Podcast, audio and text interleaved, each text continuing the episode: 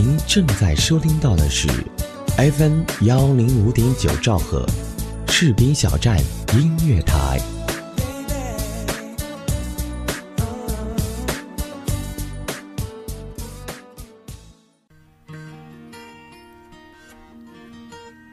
有人说，爱上一个人只需要一秒钟，而爱上一个声音，我觉得应该是一生的幸福。爱上主播，爱上你，我是主播石宇文，我在士兵小站用声音温暖你的心田。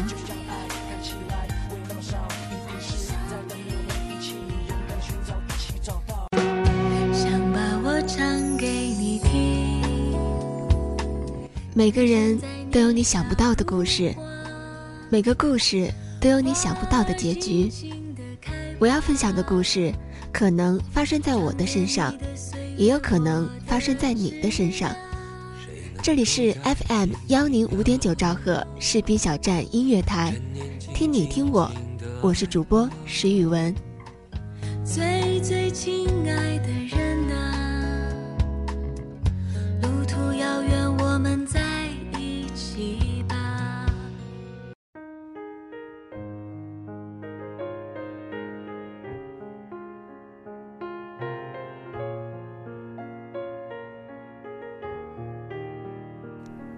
想，很多人都会有一个埋藏在心底的名字。只是不管你把名字埋得有多深，面具戴得有多厚，总是会有一些熟悉的瞬间、熟悉的味道，会让厚厚的防护层产生裂痕。忘不掉的，终究是忘不掉；改变不了的，永远也改变不了。纵然发达的通讯和便捷的交通，已经把地球变成了一个村子，有些人一旦错过了，仍旧是一辈子。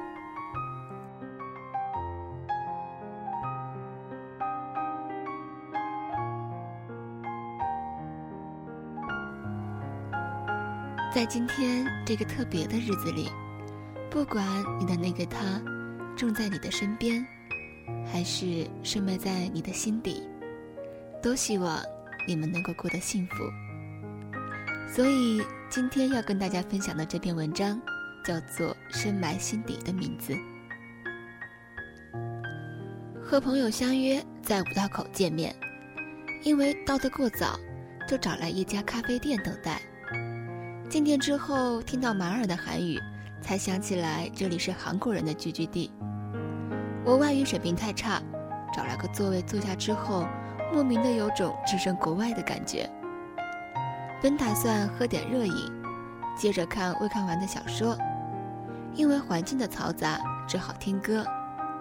结果刚把耳机从包里掏出来，就听到隔壁桌的男生用不太标准的河南话对他面前的女生问了一句：“你知不知道世上最美的三个字是什么？”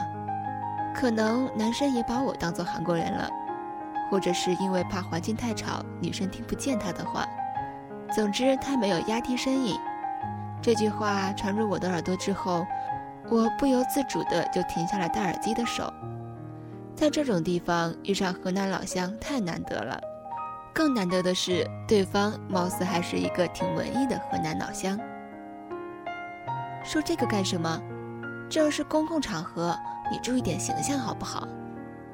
女生竟然也是一口河南口音，更进一步说应该是河南焦作口音。你说说试试。肯定不是你想的那样，别骗我了，没有别的答案。说说嘛，肯定就是我爱你呀！你这个混蛋，就是想骗我说这三个字。错了，世上最美的三个字是你的名字，因为这句错了，世上最美的三个字是你的名字。我一不小心把咖啡喷到了桌子上，引起了他们的注意。为了避免尴尬，我只好戴上耳机，假装一直沉浸在自己的世界，没有听到他们说过什么。耳机里循环的一直是那首周杰伦的《烟花易冷》。听着悲伤的歌，我被老乡逗乐的心情渐渐的平复下来。仔细想想，他还是一个蛮有智慧的男生。因为最初我也以为他会说世上最美的三个字是我爱你，就算独特一点，也不过是在一起。怎么也没有想到，他说的竟然会是女生的名字。这时候，周杰伦唱到的那句“我听闻你始终一个人”，本是听惯了的歌词，在这样的情景下，突然让我心头一颤。那三个久违的字，竟有从内心深处萌芽出来的势头。这些年，我刻意不去听一些歌，刻意避开一些事物。我以为面具已经长在了我的脸上，我以为我已经可以自如地控制内心了，却没有想到老乡的几句话，既又给了那三个字生机。曾几何时。这三个字对我来说也是世界上最美的三个字。我不止一次的在坐火车时，往被雾水打湿的车窗上写上这三个字：陈荣烟。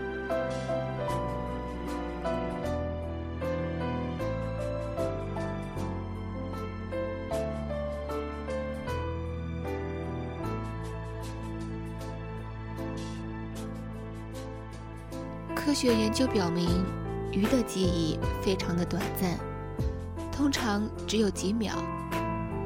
所以那些待在狭小鱼缸里的鱼儿不会觉得烦闷无聊，就是因为每隔几秒，它们刚刚游过的地方就会变成全新的世界。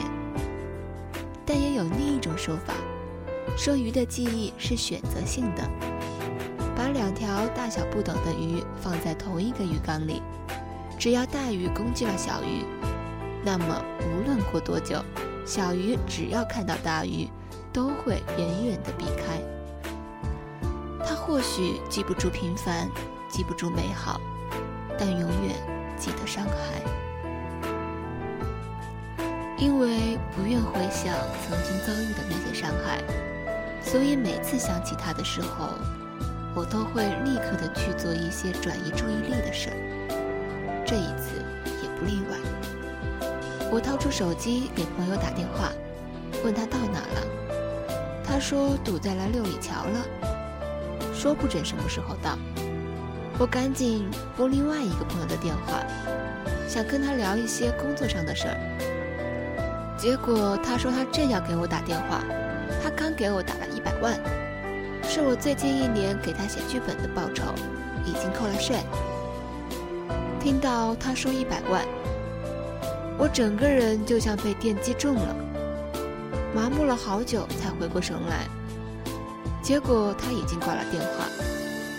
倒不是说这笔钱的数额把我给吓到了，而是我本想借助他来帮我转移注意力的，结果他一句话把我送到了六年前。六年前，陈荣英问我：“你有没有一百万？”如果有，我就嫁给你。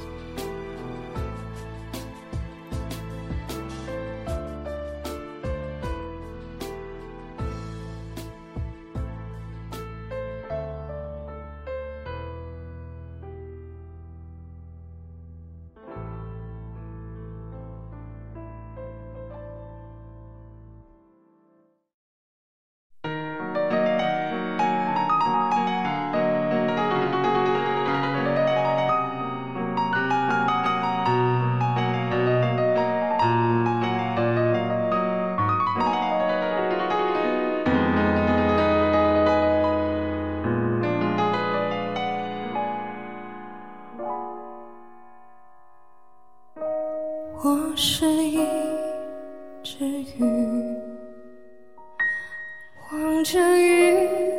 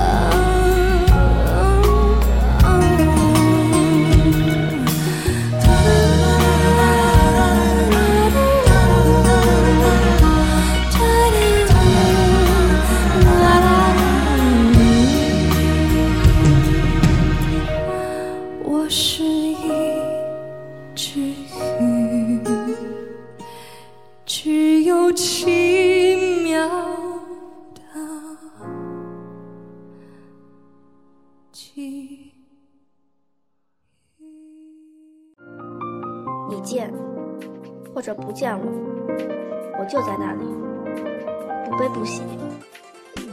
你愿或者不愿意，这一年都将过去；你舍或者不舍得，新的一年都将到来。你听或者想要听，FM 幺零五点九士兵小站音乐台，我们就在您耳边。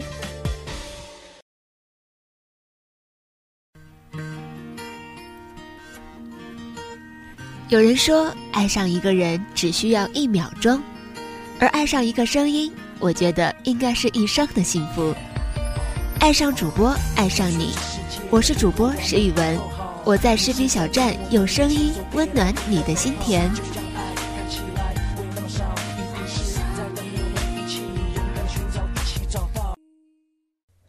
陈荣烟不是一个爱钱的人，这我一早就知道。刚跟我在一起的时候，他陪我买无座的票，挤绿皮火车，一挤就是二十几个小时；陪我睡最廉价的旅馆，陪我吃最难吃的饭菜，一不小心都能被米饭里的石子磕掉半颗牙。但他从来不抱怨，他还笑嘻嘻地跟我说：“这些都不算什么，我以前过的日子比这些苦多了。”直到他父亲去世时。他才跟我讲了一些他过去的事情。七岁时，父母离异，他被父亲从丽江外婆家接到鹰潭奶奶家，这些我很早就知道了。他一直没有说的是，外婆知道他要走的时候，缝制了满满一箱衣服给他，还有很多银饰。结果这些衣服和银饰一到奶奶家就被堂姐给抢走了，他抢不过就大哭。过去他一哭，外婆就拿糖油粑粑来哄他。结果在奶奶家，他的哭声招不来任何的同情。父亲只知道喝酒，奶奶耳聋眼花，像个木头人。七岁之后，他就再也没有哭过。堂姐把鱼汤从他头顶上倒下的时候，他还笑了，觉得命运待他不薄。因为老师说：“天将降大任于斯人也，必先苦其心志，劳其筋骨，饿其体肤。”同学把黑色的墨水泼到他脸上的时候，他还舔了舔，觉得味道不错。王羲之练字的时候，拿馍蘸墨吃。陈毅也曾因为看书看得认真而用馒头蘸墨。陈荣烟那时候热爱写作，他幻想自己有一天疯狂了码字的时候，不小心用糖油粑粑蘸墨吃。等他功名成就了，这又是一段励志的佳话。外婆去世的时候，他也没哭，他只是觉得遗憾。外婆曾经答应给他缝制嫁衣的。结果他长得太慢了，还没有长到可以出嫁的年龄，外婆就去世了。外婆管陈荣烟叫蓉儿，我也管她叫蓉儿。她曾经说，世上只有两个人可以这么称呼她，一个是外婆，一个就是我。连她爸爸和奶奶都只是叫她燕燕。蓉儿跟我在一起，前后加起来刚好三年，从十八岁到二十一岁，可以说是一个女孩子最灿烂的年华。遗憾的是，他遇到我的时候，我刚好处在玩世不恭的年纪，每天只知道四处的游行，赚的钱常常不够一个人花。有了他之后，就只能啃老了。所以那三年。回忆起来很美好，但经历的时候还是经常会有一些争吵。他不想成为我的负担，他觉得我们应该一起去赚一些钱，维持基本的生活，不能一没钱就去问父母要。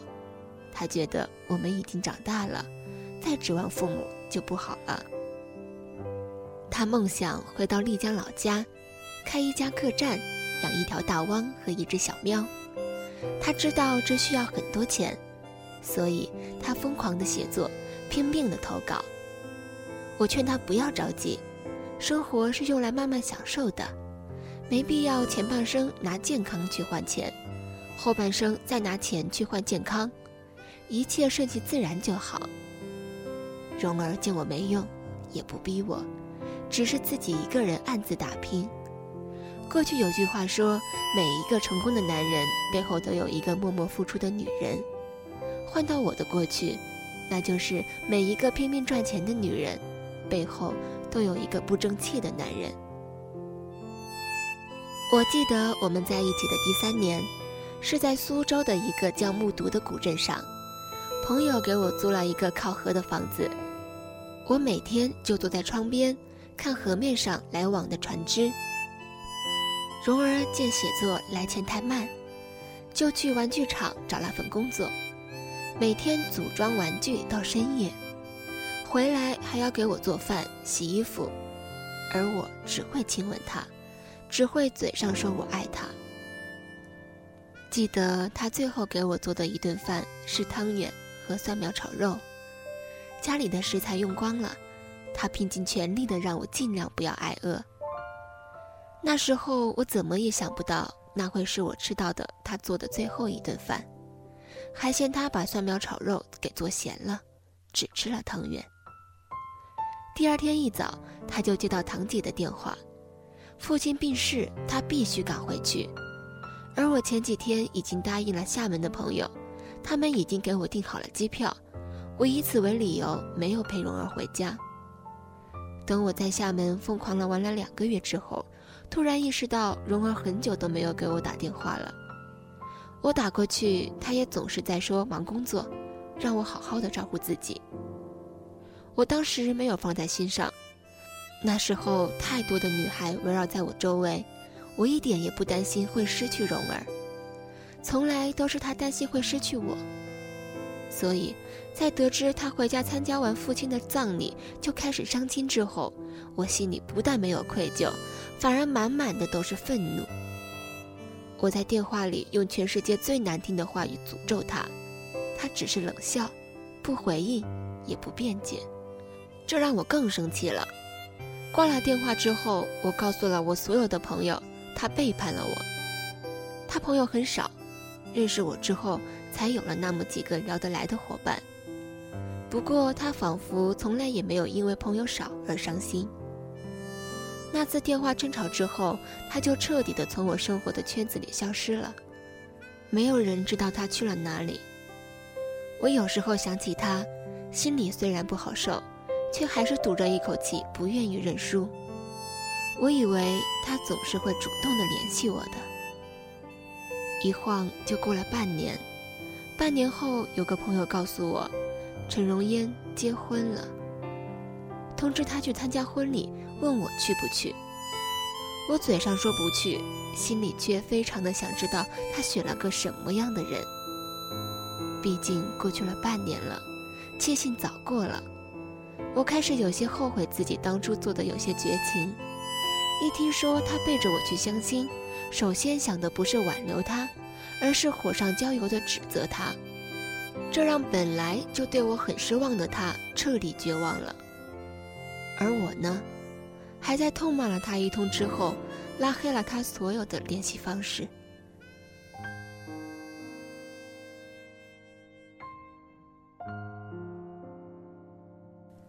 陈荣烟邀请的那个朋友很清楚我的为人。也知道我们经历的那些事情，所以到了婚礼现场之后，他找了个机会，让陈荣烟单独的给我打了个电话。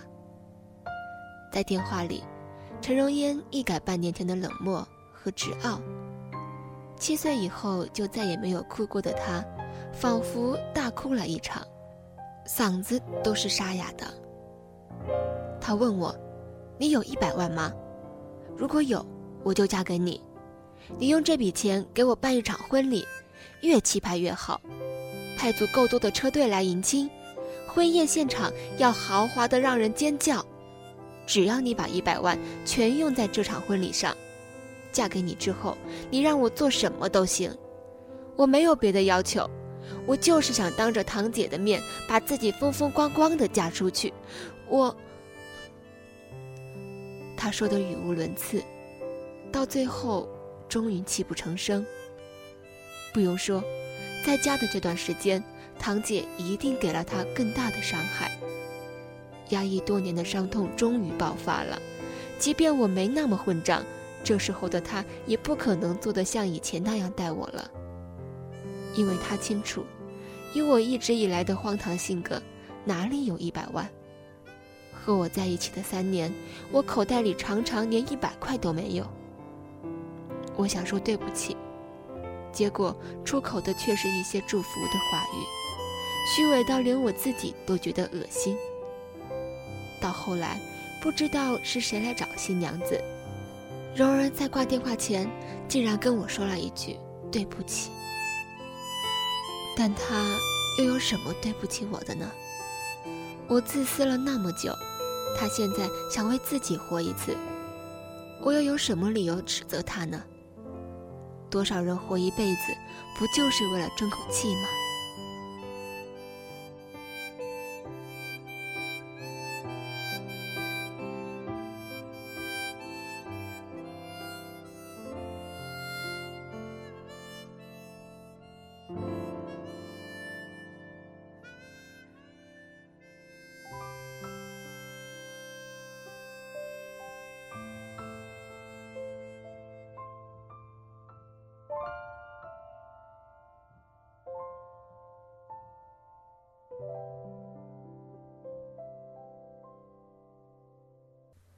蓉儿结婚后，我在颓废中通过博客关注着她的生活，看她去巴厘岛度蜜月，看她回鹰潭，看她去杭州找工作，看她到成都生活，看她养了两只雪白的小白兔。有人在他博客留言，问曾经喜欢小猫小狗的他，怎么养起了兔子？以往有评论必有回复的他，竟一直没有回答。但答案我是知道的，因为我曾经对他说：“过去我不喜欢猪，因为你的生肖是猪。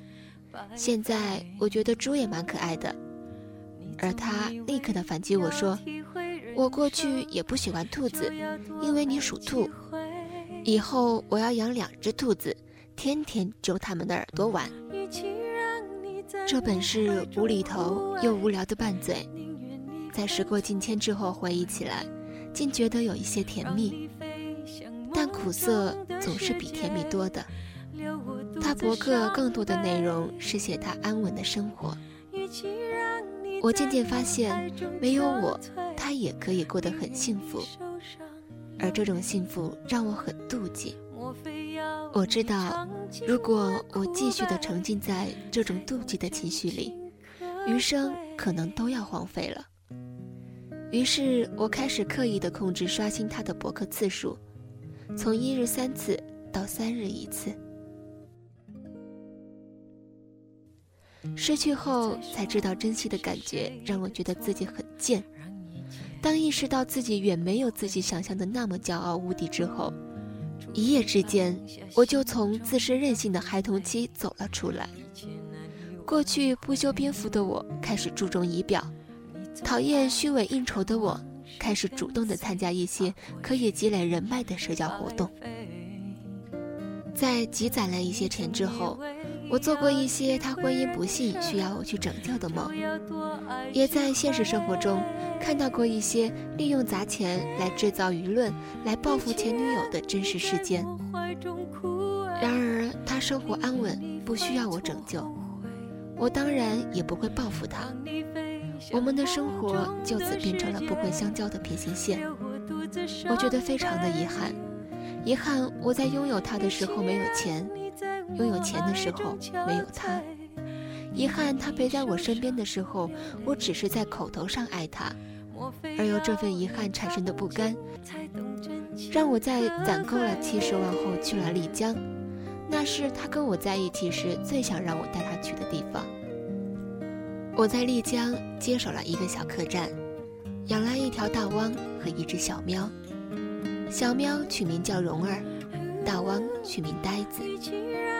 蓉儿跟我在一起的时候，就喜欢捏着我的脸，叫我呆子。虽然可以把剧本写好，但在经营方面，我确实是个呆子。客栈只开了半年，我就步了文艺青年开店十有九死的后尘。大汪在我把客栈转出去后不久因病去世，小喵跟着我走了两个城市，最终还是被我送人了。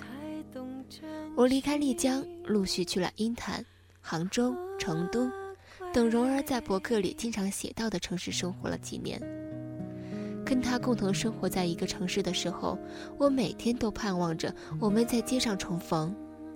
我想跟他说说话，或者什么也不说，能看上一眼也好。这本是他在我身边时最稀松平常的事，分开后都成了奢望。我在人群中错认过几次，终究是再也没有见过他。城市太大，人太多，固然是原因之一，更大的缘故是他生活的很好，我没有勇气去打扰。他的博客也在我离开了成都后停止了更新，最后一篇日志写的是他要移民澳洲。我知道他并不是为了躲避我。是崭新而又不同的生活轨迹，让我们渐行渐远。几年的打拼和漂泊，我也渐渐地把感情的事情看淡了。只是“陈荣烟”三个字，仍旧是一个咒语，可以一秒钟让我从谈笑风生变得沉默不语。我可以不去想，不让人提，却始终无法爱上新的人。有时候喝醉了。我会忍不住地问朋友：“为什么对的人总在错的时候遇到？如果再迟几年，等到我成熟的时候再遇到他，也许人生就不会有那么多的遗憾，就不会这样悲凉了。”朋友说：“如果不遇到他，你可能一辈子都不会成熟。”所以，不存在对的时候或者错的时候，无论什么时候，只要遇见了，就是对的时候。不要为自己的当初没有好好把握而找借口，也不要觉得你在这场爱情里受到了伤害，伤害越大，收获越多。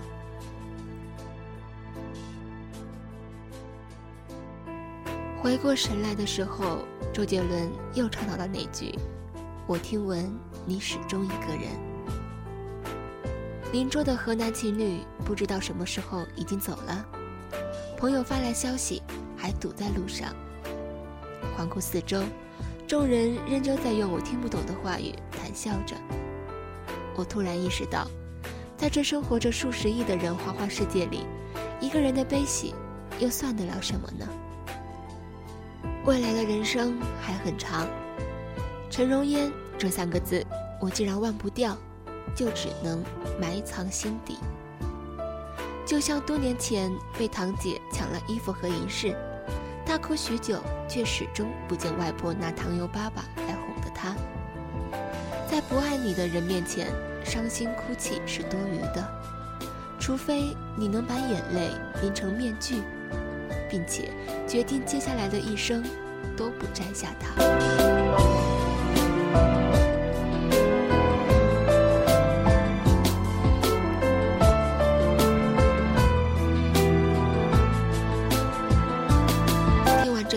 是，你心里的那三个字是不是愈加的深刻呢？还是像我开头所说，只是不管名字埋得多深，面具。戴得多厚，总是会有一些熟悉的瞬间，熟悉的味道，会让厚厚的防护层产生痕裂。忘不掉的，终究是忘不掉；改变不了的，永远也改变不了。纵然发达的通讯和便捷的交通，已经把地球变成了一个村子，有些人一旦错过了，仍旧是一辈子。如果你是单身，虽然今天是情人节，没有人陪你过，但是新的一年马上就要来了。希望新的一年里，你一定能找到更深的三个字，来掩埋过去的三个字。听你听我，我是主播石宇文，感谢你的收听。